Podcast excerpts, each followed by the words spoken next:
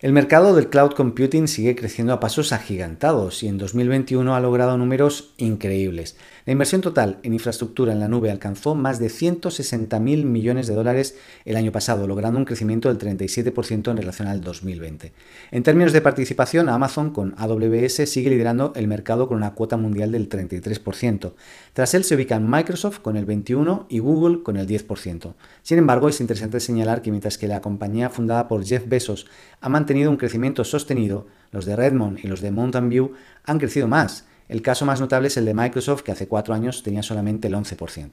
Esta tendencia se espera continúe durante los próximos años, impulsada por el renovado interés por el metaverso y las nuevas posibilidades de la realidad virtual y aumentada.